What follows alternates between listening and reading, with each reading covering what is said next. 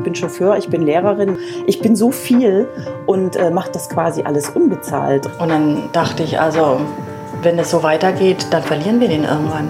Dann habe ich gesagt, also dann gehe ich jetzt raus. Wir können einfach mal tauschen und dann äh, mal gucken, was du dann sagst.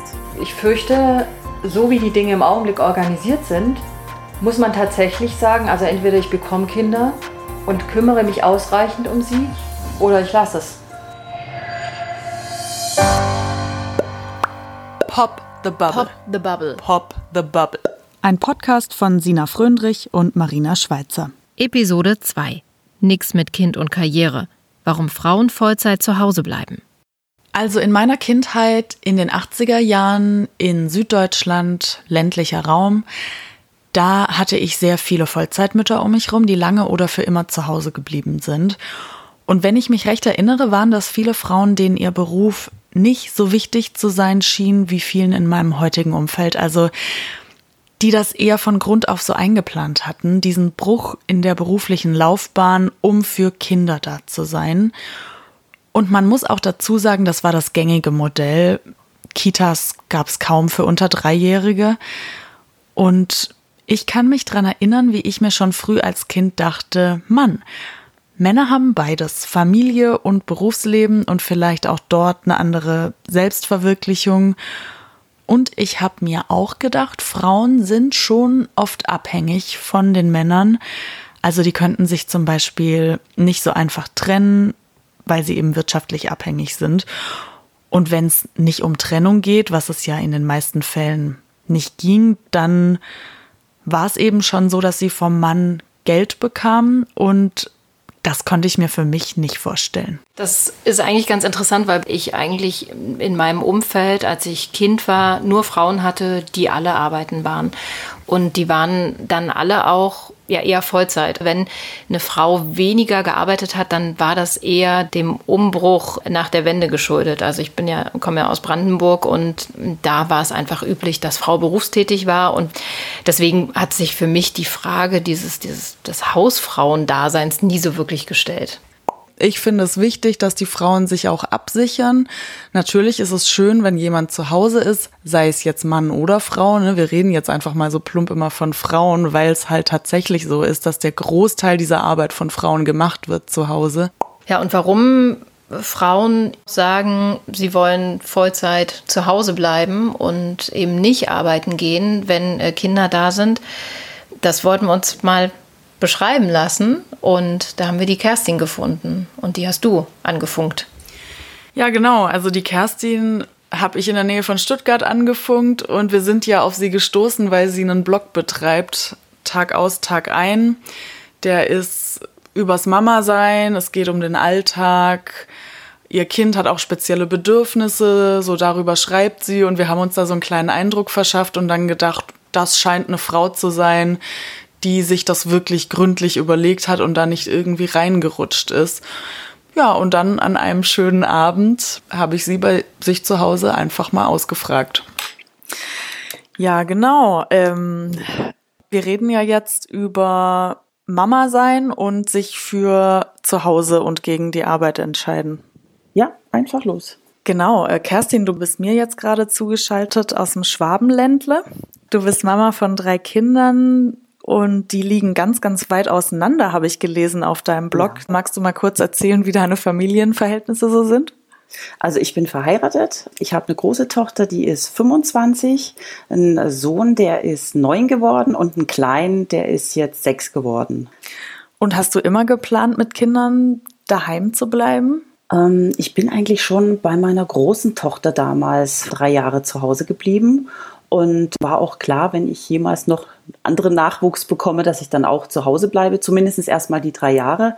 Und die jüngsten, die sind genau drei Jahre auseinander. Das heißt, ich bin zwischendurch gar nicht mehr arbeiten gewesen, sondern ich habe die Elternzeit beendet und bin quasi direkt wieder in Mutterschutz gegangen. Und Du hattest ja sicherlich Leute in deinem Umfeld, die es auch anders gemacht haben. Was waren denn so deine Anstöße, warum du das gemacht hast? Ja, also ich habe mir gesagt, erstens mal äh, will ich die Zeit genießen. Wenn ich schon das Glück habe, Kinder zu bekommen, also ich, ich sehe das mal nicht als selbstverständlich. Und ich habe das immer gesehen, das Geschenk, das ich bekommen habe, muss ich ausnutzen. Und äh, arbeiten kann ich immer noch, aber meine Kinder wären so schnell groß. Und auch die Ansprüche, die an Mütter gestellt werden, die sind so immens. Jetzt nicht nur... Ähm, ja, was die Kinder angeht, auch das Ganze drumherum. Man muss alles managen, muss immer für alles verantwortlich sein. Und bei meiner großen Tochter war ich alleinerziehend und dann habe ich gesagt, also ich möchte schon, wenn nochmal Kinder kommen, dass ich dann auch Zeit habe äh, für die und nicht nur hin und her hetze zwischen Arbeit, Haushalt, Kindern und ist das auch so ein Umfeld, in dem du wohnst, bei dem solche Ansprüche hauptsächlich an Mütter gestellt werden. Bei uns ja. hier so im Umfeld ist es eher so, dass mittlerweile eigentlich die Väter fast auf die gleiche Stufe gehoben werden und von denen fast das Gleiche erwartet wird. Also wie, du nimmst weniger als ein halbes Jahr Elternzeit oder so. Hm, nee, also bei uns ist es noch nicht so. Ich habe eher, also wir sind ja jetzt auch mal, sagen wir mal so, schon ein bisschen älter. Ich wäre jetzt 48, mein Mann ist 55 und also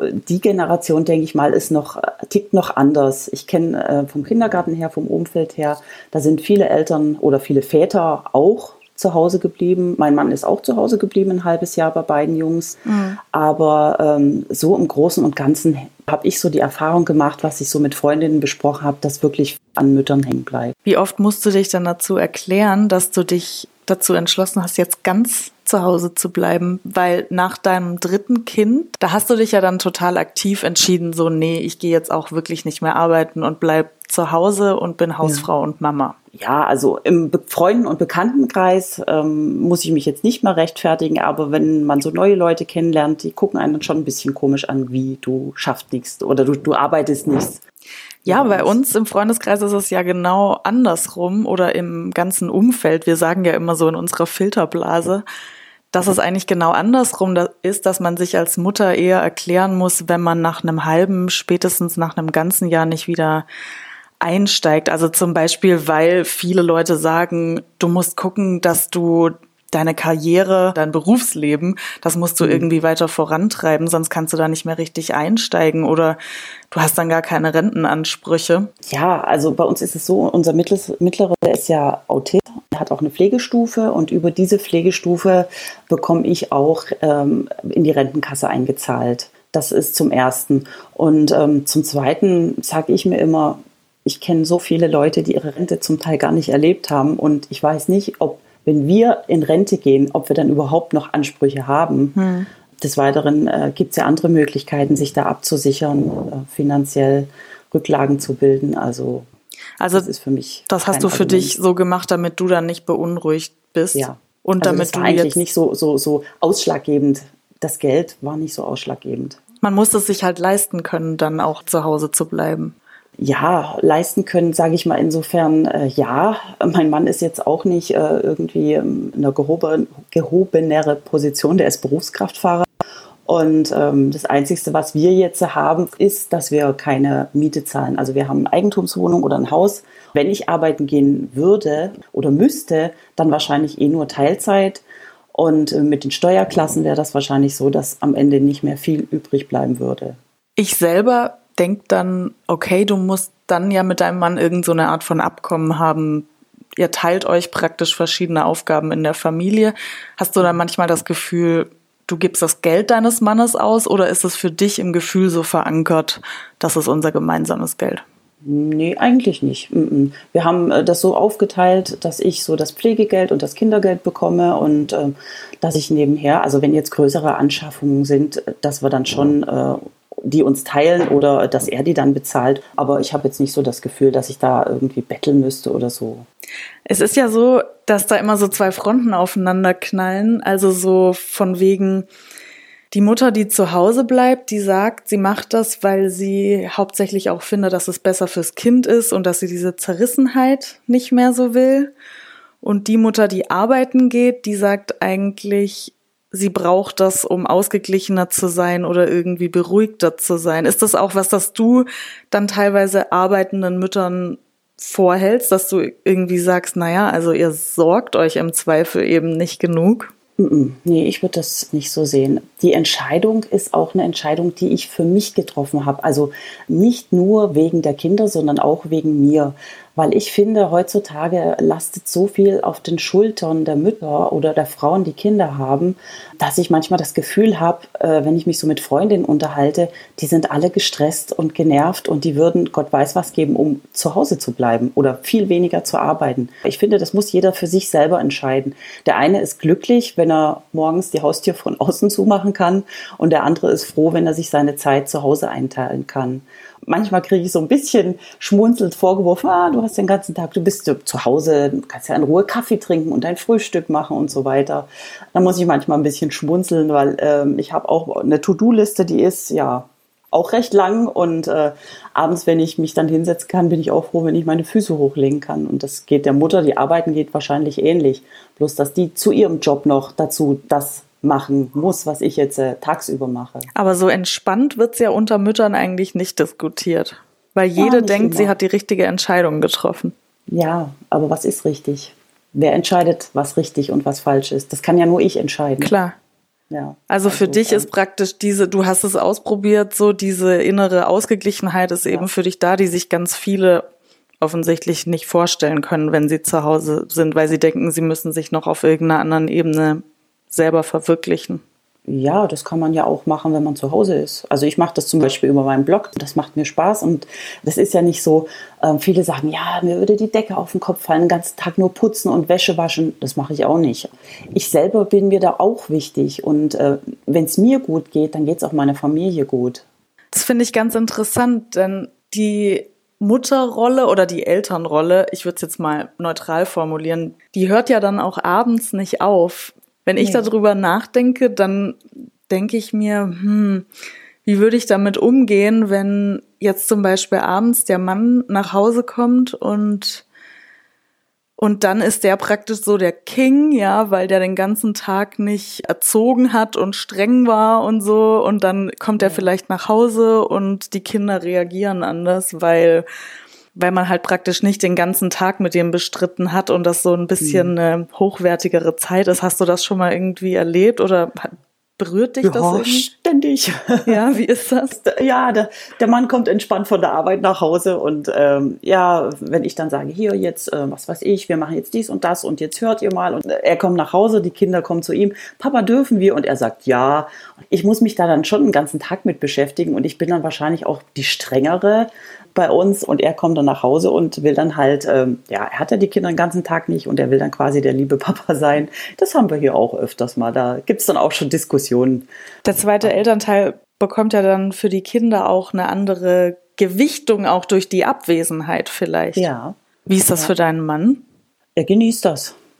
Klar, er, er findet es auch toll, wenn, wenn die Kinder dann, äh, ja, der Papa, der ist nicht so streng und den können wir dann öfters mal äh, was fragen oder um Finger wickeln und und so in unserer Gleichstellungsblase, in der wir jetzt hier so in der Großstadt vielleicht hauptsächlich leben, ich weiß nicht, ob das jetzt ein großstädtisches Phänomen ist, da würde ich jetzt viele hören, so in meinem Ohr, die sagen, hm, aber festigt man damit eigentlich nicht alte Rollenbilder für die Kinder?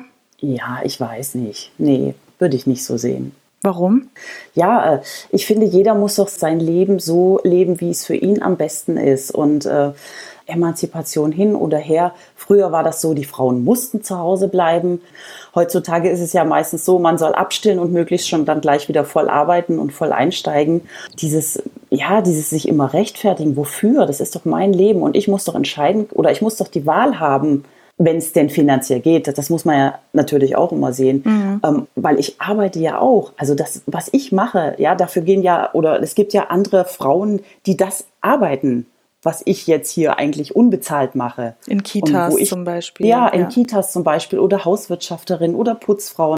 Ja, die gehen woanders hin und verdienen sich damit ihr Geld. Und mhm. ich bin hier Krankenschwester, ich bin Chauffeur, ich bin Lehrerin, Nachhilfe, ich bin so viel und äh, macht das quasi alles unbezahlt. Und manchmal denke ich, das müsste die Gesellschaft ein bisschen mehr anerkennen, weil ich nehme ja dem Staat insofern vieles ab. Ja, würde dir das helfen, was die Wertschätzung angeht, wenn du jetzt praktisch vom Staat noch mehr bezahlt werden würdest dafür? Klar, natürlich. Aber es geht dir also nicht nur ums Geld, es geht dir tatsächlich darum, dass Frauen unter sich auch ganz schön böse sein können. Ja, das, aber ich verstehe es nicht, warum, weil es, äh, es, es tut doch niemand weh, wenn jeder sein, seins so macht, wie es für richtig hält. Und wenn einer sagt, ich bin glücklich zu Hause, ähm, das heißt ja nicht, dass man dann äh, verdummt. Mein Mann war also kurz bevor ich wieder einsteigen sollte damals auch der Meinung, ich gehe wieder arbeiten wegen der sozialen Kontakte.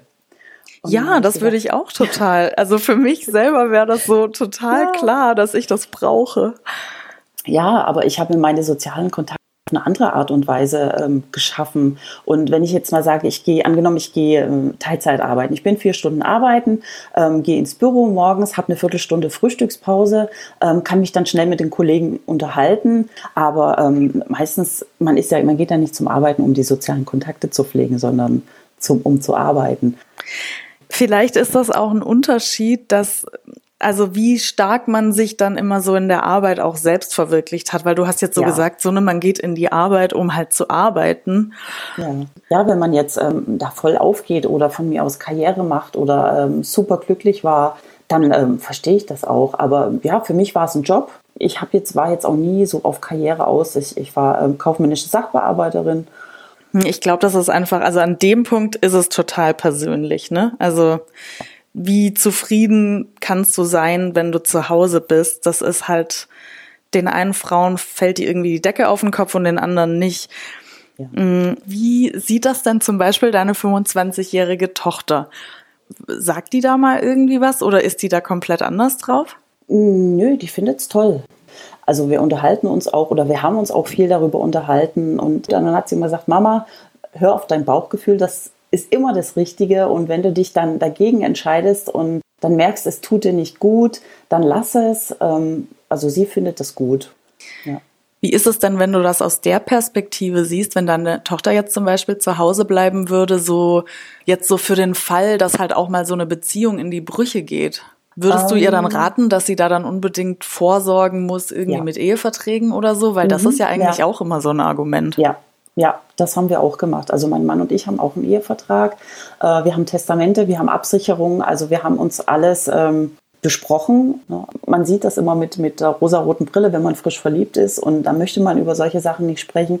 Aber wir haben beide schon Beziehungen hinter uns und äh, auch Beziehungen, die nicht so glücklich geendet sind. Und haben gesagt, also ähm, bevor wir heiraten, bevor ich zu Hause bleibe oder was, wir müssen uns absichern.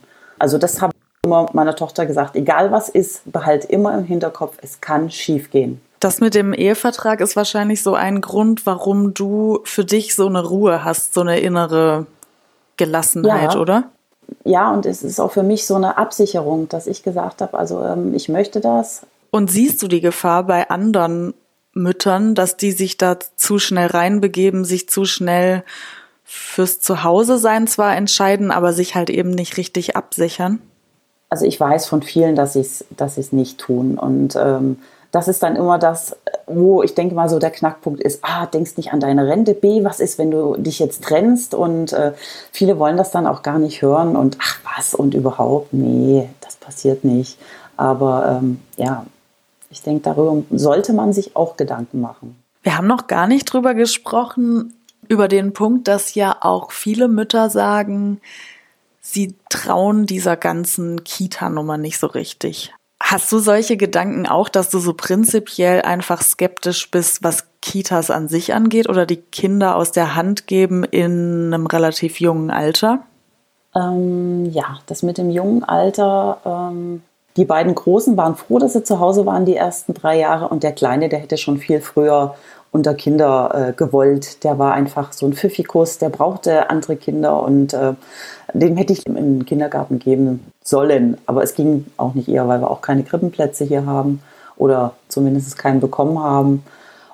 Ja, das kann man so und so sehen. Das kommt drauf an immer. Es kommt auch auf die Kita drauf an und es kommt drauf an, wie das Kind ist und an was würdest du das denn festmachen? Also du hast jetzt gesagt, du hast ein Kind, das Autismus hat. Ja. Und da würdest du wahrscheinlich sagen, das hatte ganz andere Bedürfnisse als jetzt zum Beispiel dein anderer junger Sohn. Ja, genau, ne? genau. Kerstin, was hättest du denn eigentlich gemacht, wenn dein Mann gesagt hätte, er will das machen? Hätte ich auch kein Problem damit. Also Nö. Also du hättest dich lösen können, auch schon so nach einem Jahr. Ja. ja. Du hast vorhin mal was gesagt, so dass es halt wichtig ist, dass die Eltern zufrieden sind. Es gibt ja tatsächlich manche Eltern, die sind unglücklich, wenn sie nicht arbeiten. Also wir reden jetzt mal hier von Müttern, aber könnten ja, wie gesagt, genauso Väter sein. Ja. Wenn die Kinder das dann nicht mitmachen, was würdest du sagen dann? Also müssten dann die unglücklichen Eltern zu Hause das trotzdem durchziehen? Schwierig. Also ich finde es wichtig, dass es den Eltern gut geht. Denn wenn es den Eltern gut geht, geht es den Kindern auch gut. Vielleicht müsste man ja irgendeinen Kompromiss finden, entweder nur Teilzeit äh, arbeiten gehen und das Kind vielleicht nur Teilzeit betreuen lassen oder vielleicht, es gibt ja auch so Leihomas oder Leihopas. Was würdest du denn gerne so militanten Gegnerinnen von Stay-at-Home-Moms mitgeben? Wir können mal tauschen, würde ich sagen. Wir können einfach mal tauschen und dann äh, mal gucken, was du dann sagst, was besser ist. Weil ähm, viele sagen ja immer, ja, ähm, du machst ja dieses und jenes. Äh, ich ich sage dann immer, okay, ich bin jetzt 24 Stunden da, ich habe keinen Urlaub, ich habe keinen Feierabend und ich verdiene kein Geld. Und äh, ja, und dann äh, zu schimpfen, ja, bleib doch, warum bleibst du zu Hause und überhaupt? Und äh, nee, ich würde schon sagen, wir können mal tauschen und dann mal gucken, was besser ist. Und Marina, würdest du gerne tauschen?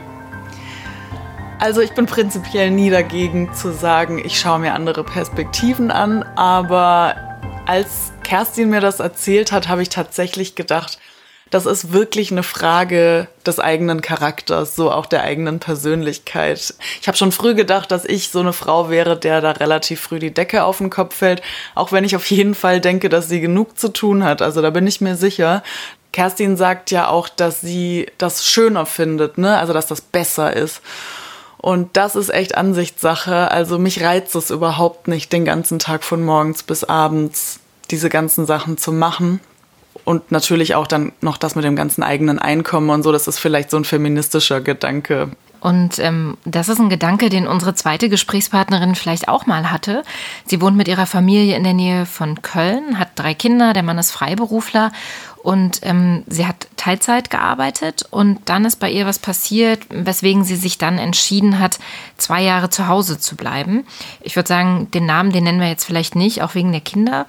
Und ja, ich habe sie besucht zu Hause. Wir saßen in der Küche, die Tür zum Garten, die stand auf. Du wirst ab und an den Gartensprenger so im Hintergrund hören. Ja, und dann hat sie mir erzählt, was dazu geführt hat, dass sie zwei Jahre Vollzeit zu Hause bleibt. Ich sag mal, das letzte auslösende Moment, dazu mir ging es schon nicht gut davor. Also ich war wirklich überlastet. Aber das letzte auslösende Moment dazu war, ähm, das habe ich hier mal mitgebracht.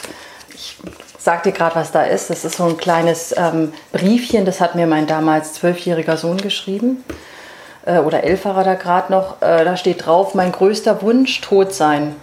Und dann ist da noch so ein Galgen drauf. Und dann steht da, ich bin dumm, ich bin dumm, ich bin dumm. Ich will tot sein. Und so geht es weiter. Also mit anderen Worten, dem ging es echt schlecht.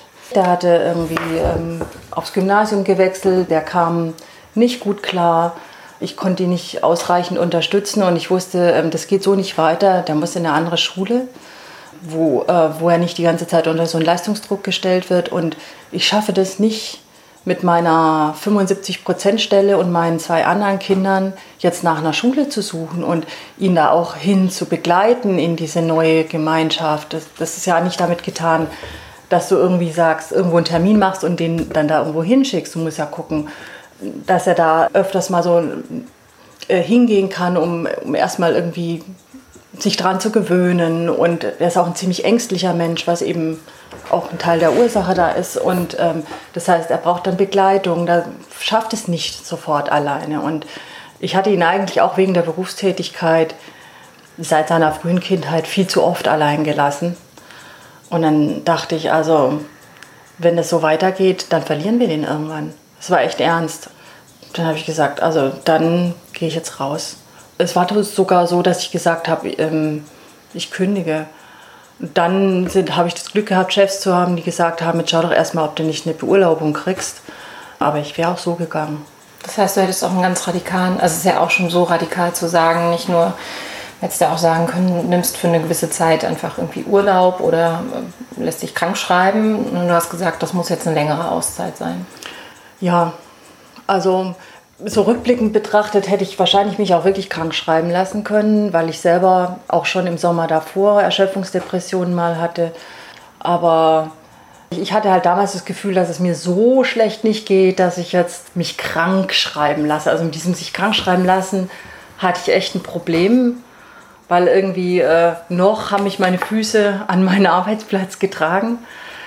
Aber so rückblickend betrachtet war ich auch schon ganz schön runter. Also das habe ich dann wirklich gemerkt, wie, ähm, wie ich halt selber auch entspannter wurde und weniger gestresst und auch die Kinder weniger angeschrien habe und so, was dann eben mit der Zeit kam.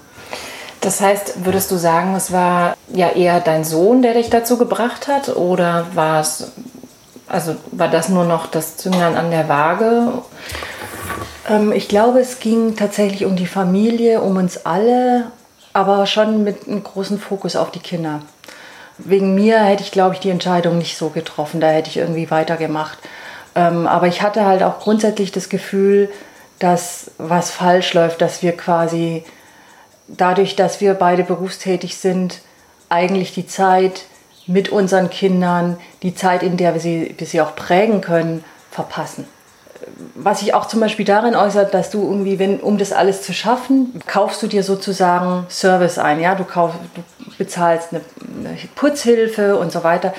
Was dann dazu führt, dass die Kinder aber dann in ihren Zimmern sitzen und sagen, ja, ich muss ja nicht aufräumen, macht ja so und so. Du schaffst es auch nicht irgendwie, ihnen wirklich zu vermitteln, so ähm, wie mal Geld reinkommt, dass man sagt, okay, wir gehen jetzt mal auf den Flohmarkt und verkaufen da zusammen oder sowas, sondern sie sind eigentlich gezwungen in so einer Konsumentenhaltung, weil wir keine Zeit haben, mit ihnen zu leben. Und das hat mich wirklich auch massiv gestört. Ich finde irgendwie, was halt auch wirklich viel besser funktioniert, ist, dass man dann da ist, wenn man gebraucht wird. Also ich glaube, eine der großen Lügen in dieser ähm, Vereinbarkeit von Beruf und Familie Geschichte ist, dass immer gesagt wird, wir wir haben zwar nicht so viel Zeit miteinander, aber wir verbringen dann Quality Time.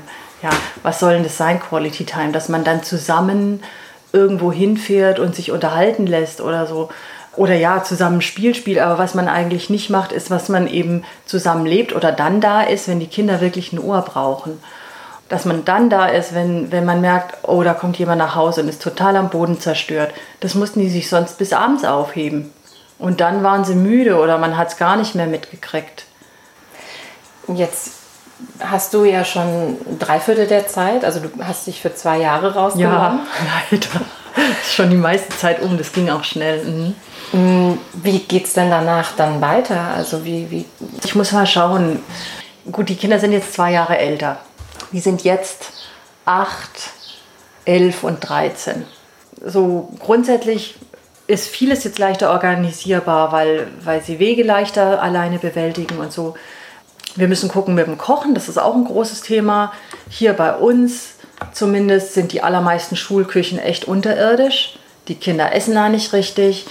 Das heißt, das fängst du jetzt im Moment dann auf. Die kommen nach Hause und dann gibt es ein zweites Mittagessen, oder? Ja, beziehungsweise ähm, die eine Schule hier, die, ähm, die ist sogar noch nach dem alten Modell. Äh, die kommen ohne Essen nach Hause. Also da, da gibt es gar kein Mittagessen. Genau, die können dort zwar nachmittags betreut werden, was aber nur so eine rudimentäre Aufbewahrung ist. Und da gibt es dann eine Kantine für die Älteren. Ja, und der Kleine, den habe ich auch aus der Nachmittagsbetreuung rausgenommen jetzt für die Zeit. Jetzt ist es so, dass es, also ich würde sagen, es gibt ja schon fast so ein Narrativ, ähm, Frau sollte äh, schnell wieder arbeiten gehen ähm, und sollte überhaupt auch arbeiten gehen. Und dieses Modell, was ihr jetzt ja gerade aktuell lebt, dein, mhm. dein Mann arbeitet, du nicht, das ist antiquiert und das soll man eigentlich nicht machen, ähm, weil denk an deine Rente, äh, du bist jetzt finanziell mhm. abhängig von ihm. Hm, wie geht's dir denn damit? Naja, also ich meine, für mich persönlich gilt es jetzt nicht so stark, weil ich natürlich irgendwie äh, zurückgehe in meine alte Stelle und da abgesichert bin. Aber ich habe ja nach den gleichen äh, Vorstellungen gehandelt, als ich sehr schnell wieder eingestiegen bin. Und irgendwie so hat sich das auch, ich will mal sagen, gelohnt in dem Sinne, dass ich die Sorge, dass ich dadurch auch irgendwann in eine feste Stelle reingekommen bin. Ich wäre sonst draußen gewesen, sicherlich. Ähm, es hat sich nicht gelohnt, wenn ich gucke, wie die psychische Entwicklung meiner Kinder war. Die hätten sicherlich mehr Ruhe gebraucht am Anfang und vor allem dieses erste Kind. Würdest du es rückblickend dann anders entscheiden? Ich wäre das rückblickend, glaube ich, alles ganz anders angegangen. Ähm, ich weiß nicht, vielleicht hätten wir Dinge mit meinem Mann anders entschieden, aber wenn ich gewusst hätte, ähm, was das für Folgen hat, hätte ich das und, sage ich mal, keine adäquate Betreuung gefunden hätte, hätte ich das anders entschieden, ja. Weil, das heißt, du wärst vielleicht später arbeiten gegangen oder auch da, oder dein Mann vielleicht auch oder irgendwie ja. Option gewesen. Es ist jetzt schwer, ne? Es ist hätte, hätte Fahrradkette. Also ich glaube, im Detail hätten wir Sachen anders gemacht. Ich habe zum Beispiel beim letzten Kind ähm, dann tatsächlich, da, äh, da hatte ich mich zwar rechtzeitig um eine gute Pflegestelle gekümmert, die haben uns aber im Stich gelassen kurzfristig. Und dann haben wir ähm, tatsächlich mit sehr viel Glück, weil es eine, eine besondere Maßnahme auch Unterstützung vom Arbeitsamt, haben wir eine Kinderfrau eingestellt. Richtig, sozialversicherungspflichtig eingestellt für ein Jahr, die hier ähm, jeden Tag war und auf den Kleinen aufgepasst hat und dann auch die Größeren versorgt hat. Das hat dann eben auch für eine entsprechende Ruhe gesorgt in der Familie und hat auch zum Beispiel den Vorteil gehabt, dass ich auch bei kranken Kindern arbeiten gehen konnte. Das hat äh, wirklich sehr viel Ruhe gebraucht und nach diesem einen Jahr war der dann auch so weit, dass er in den Kindergarten gehen konnte mit zwei Jahren. Aber ich finde so bis zwei Jahre ist so eine Phase, da sind die wirklich sehr verletzlich und ähm, die ganze Gesetzgebung, die es dazu gibt, also auch dieses Elterngeld, orientiert sich überhaupt nicht an diesen Entwicklungsphasen der Kinder. Also es ist eigentlich immer so nach einem Jahr, einem Jahr und zwei Monaten ist Schluss mit diesen Elterngeldgeschichten. Das ist aber eine Phase, da sind die, da fremdeln viele Kinder noch ganz extrem, da sind die Eingewöhnungen sehr, sehr lang. Wenn man noch ein bisschen länger warten würde, würde das alles viel problemloser und auch unbeschadeter für die Kinder laufen. Aber das ist halt auch so ein Ding, was ich politisch kritisiere, ähm, dass auf die Bedürfnisse der Kinder bei dieser ganzen äh, Gesetzgebung, bei den Überlegungen überhaupt keine Rücksicht genommen wird. Das spielt überhaupt keine Rolle, sondern, sondern was der Markt braucht letztlich. Und der Markt braucht Frauen, Fachkräfte. Die möglichst schnell wieder zurück in die Arbeit kommen, ja. Wie ist das denn jetzt gerade ähm, finanziell bei euch? Genau, also mein Einkommen fehlt. Ich, ich hatte Geld gespart und ich habe so jeden Monat äh, einen Tausender sozusagen mit in die, äh, in die Familienkasse gelegt aus dem gesparten Geld. Wir hatten aber tatsächlich natürlich auch viel weniger Ausgaben, weil ich kein schlechtes Schulessen bezahlen musste, keine Kinderbetreuung in der Schule, das ist weggefallen. Und das klassische Argument mit der Rente bezieht bei dir im Prinzip eigentlich nicht, weil das nur zwei Jahre sind, die du jetzt. Genau, also mir fehlen die jetzt nicht. Aber ähm, ich finde schon, ähm, dass auch da einiges politisch falsch läuft dass letztlich diese Fürsorgearbeit, die, die die Frauen leisten, egal ob sie jetzt in Berufstätigkeit sind oder nicht, ist, und die auch teilweise die Männer leisten, aber zu einem deutlich geringeren Anteil, dass die viel zu wenig anerkannt wird. Ähm, es ist ja auch interessant, dass ähm, bei diesen ganzen Gesprächen über ähm, Vereinbarkeit Beruf und Familie immer so getan wird, als sei das einzige Problem, eine Kinderbetreuung zu organisieren dass da aber noch ziemlich viel Arbeit geleistet worden ist von den Frauen in dieser Zeit, wo die Kinder zu Hause waren, die hinterher auch noch gemacht werden muss. Das wird nie thematisiert. Wer macht denn das alles und wann? Das machen die Frauen jetzt alles hinterher und haben dann halt irgendwie 14, 16 Stunden Tage zum Teil. Das ist irre. Und ähm, das wird überhaupt nicht berücksichtigt, auch, auch bei der Rente zum Beispiel. Ne? Es wird nicht gesehen. Es, es ist so ungerecht, dass diese ganze Arbeit nicht anerkannt wird. Gleichzeitig das ganze System, auch die Schulen, sich aber weiterhin darauf verlassen, dass Eltern, und das sind vor allem Mütter, extrem viel mitarbeiten. Bei uns funktioniert noch nicht mal der Schwimmunterricht, ohne dass Mütter da irgendwie einmal die Woche kommen. Angenommen, wir hätten da eine bessere Infrastruktur, würde es dir dann leichter fallen, dass du sagst, äh, ich kann wieder mehr arbeiten gehen, weil das ist ja irgendwie alles organisiert? Nee, ich glaube, da, also da ist wieder ein Fehlschluss drin. Ähm, ich sagte ja vorhin, dass nicht auf die Kinder geschaut wird. Und für viele Kinder ist ein Schultag bis fünf, sechs, die haben schon einen Acht-Stunden-Tag, wenn sie um vier nach Hause kommen und sind oft sehr angestrengt davon. Deswegen denke ich eigentlich, müsste es wirklich politisch dahin gehen, dass es äh, eine, eine Elternzeit gibt, in der beide Eltern 30 Stunden Wochen haben und sich das aufteilen. Dass es einfach okay ist, wenn beide Teilzeit sind und sich ähm, die Familienarbeit entsprechend aufteilen. Dann hat hinterher nämlich auch keiner von beiden größere Einbußen bei der Rente Und es ist gleichzeitig ähm, auch nicht mehr so, dass ähm, Arbeitgeber sich sagen, ach, da stelle ich doch lieber einen Mann ein, weil für, auf den kann ich dann viel besser zugreifen. Wie war das dann jetzt für dich die letzten anderthalb Jahre? Hat dir die Arbeit gefehlt oder ähm, war das für dich, konntest du dich da schnell rausziehen, äh, zurückziehen? Es gibt ja, wenn man, weiß nicht, ob du mal gefragt also, wurdest, was du gerade bist und hast du dann gesagt mit, mit voller Überzeugung, ich bin jetzt gerade aktuell Hausfrau und Mutter.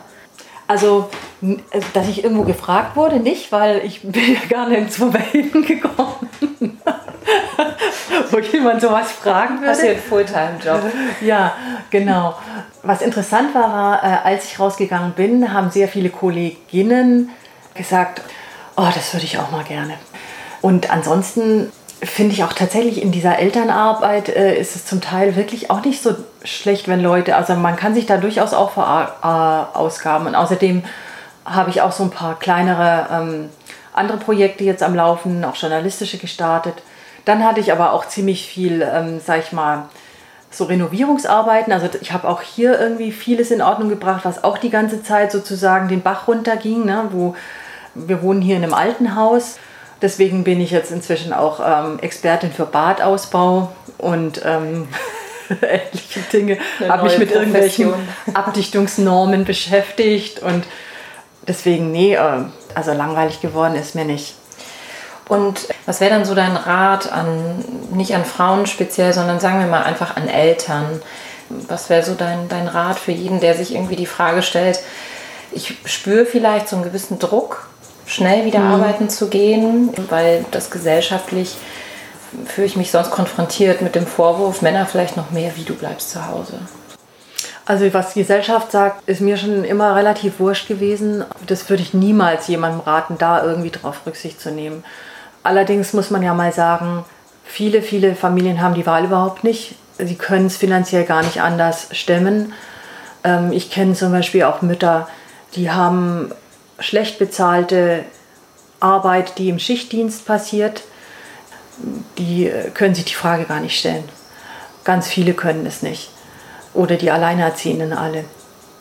Wenn jemand tatsächlich die Freiheit hat, dann ist es immer noch ein bisschen die Frage, in welcher Branche ist, schafft man hinterher einen äh, Einstieg zurück oder nicht, weil zum Teil, da ist die Gesellschaft dann doch wieder äh, wichtig, der Einstieg der, oder die Rückkehr den Leuten nicht leicht gemacht wird und Deswegen ist es tatsächlich, ähm, muss man sich gut überlegen. Aber jedem, der die Möglichkeit hat, in Teilzeit weiterzumachen, würde ich empfehlen, wirklich das so lange wie möglich zu nutzen, weil die Zeit, wo die Kinder einen brauchen, nicht endet äh, da, wo die Möglichkeit zur Elternzeit gegeben ist. Also das endet nicht mit der kleinen Kinderphase, sondern da kommt ganz, ganz viel noch hinterher.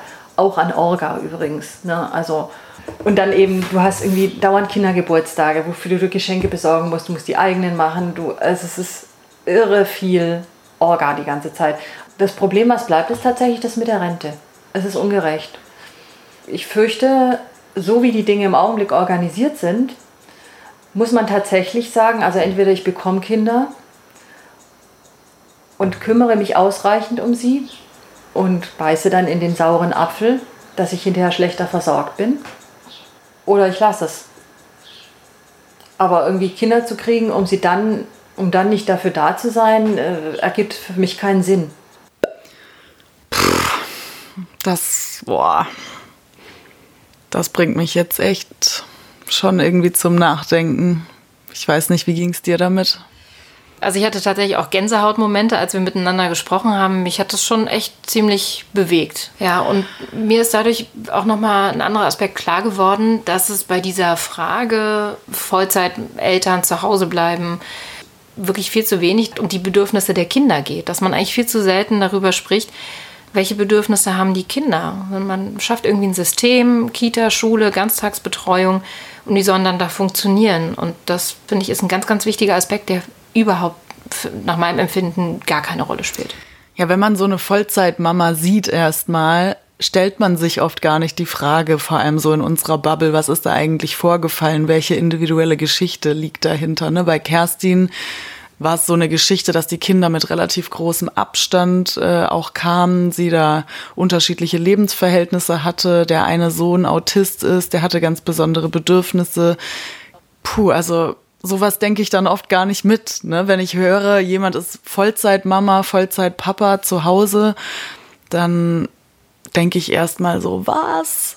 Und was ist mit dir? So ungefähr. Genau, aber dieses Was ist mit dir, die Unterstellung, dass Frau sich nicht absichert, haben wir ja auch gehört bei Kerstin. Es ist einfach eine Unterstellung. Richtig, ja. Also ich war da echt überrascht im Nachhinein, dass Kerstin das so als total gegeben angesehen hat. So, ach so, nee, ich bin natürlich deshalb auch so entspannt, weil ich habe einen Ehevertrag und ich habe eine Lebensversicherung und so weiter. Also Wobei man muss ja schon dazu sagen, auch Kerstin hat gesagt, in ihrem Umfeld gibt schon relativ viele Frauen, die da so blindlings reingehen und irgendwie denken, na ja, mir wird schon nichts passieren und mit meinem Partner so, das wird für immer halten. Dabei würde ich jetzt so tendenziell immer bleiben, dass ich sage, das ist schon wichtig, dass die Frauen da unabhängig sind, auch aus einem feministischen Gedanken raus. Aber das muss man jetzt gar nicht so betiteln, weil viele empfinden das ja auch als Reizwort. Also ich glaube, das ist trotzdem wichtig und wir haben ja auch bei beiden Frauen gemerkt, die das so für sich durchreflektieren. Bei ihnen spielt das jetzt keine Rolle und deshalb können sie das vielleicht auch so vertreten. Also ist auf jeden Fall, glaube ich, wichtig, dass wenn man ähm, mit einer Vollzeitmutter spricht, dass man da eher Hinweise gibt, wenn man das Gefühl hat, da findet eine Absicherung nicht statt. Also, dass man nicht irgendwie sagt, wie kannst du nur, denk mal an deine Rente, sondern dass man einfach sagt, wie ist das eigentlich? Ja, vielleicht ja auch so eine Conclusio, dass dieses System, so wie das jetzt gerade aufgestellt ist, mit diesem, mit dieser Elternzeit und dann muss man irgendwie das Kind wegorganisieren und die Schulen erwarten viel, wenn man in der Kita sich nicht jede zweite Woche zum Bastelabend verabredet und so, dann ist man schon schlechte Eltern so. Und wenn wir noch den Gedanken weiterspinnen, dann ist die Generation, wenn man Kinder hat, sind die eigenen Eltern ja auch vielleicht schon, kommen in so ein Alter, die vielleicht pflegebedürftig sind und dann muss man sich um die auch noch kümmern. Das heißt, es ist eigentlich eine absolut krasse Belastung am Ende. Und dazu sagen, okay, den Job lassen wir dann mal, wenn es finanziell geht finde ich völlig nachvollziehbar. Ja, aber wir sind es ja auch, ne? Also wir in unserer Blase, die das von Eltern erwarten oder von Müttern hauptsächlich. Also wir erwarten, dass sie vielleicht sich sogar selbst verwirklichen in ihrem Job. Da ist für mich jetzt eigentlich so hauptsächlich die Conclusio, ist es nicht einfach so der absolute Killer, dass wir diesen Frauen dann auch noch mit so harten Bandagen entgegentreten, weil wir ja dann auch noch mit diesen Erwartungen untereinander, unter gleichaltrigen Frauen mehr oder weniger kommen. Das brauchen die ja eigentlich gerade nicht. Nee, das kommt nochmal oben drauf. Und ich finde jetzt auch, wenn wir uns die beiden Geschichten so anhören, ich finde das eigentlich auch irgendwie auch mutig diese Entscheidung zu treffen, gerade in diesem Umfeld, ja, dass man da irgendwie überschüttet wird mit Glückwünschen, das ist ja toll, bleibst zu Hause, herzlichen Glückwunsch, das passiert ja nicht. Und da finde ich das eigentlich ziemlich mutig von den beiden. Ja, wie ist es denn euch damit gegangen? Vielleicht wollt ihr uns dazu schreiben, was hat es in euch bewegt? Was haben wir verkackt? Schreibt uns, euer Feedback interessiert uns. Ihr erreicht uns bei Twitter oder bei Instagram unter Pop the Bubble Now. Oder ihr könnt uns auch eine E-Mail schicken an popthebubble.web.de. Wir freuen uns auf eure Rückmeldung. Pop the Bubble, der Podcast. Idee und Umsetzung Marina Schweizer und Sina Fröndrich. Grafik Steffi Krohmann. Musik Carsten Sommer.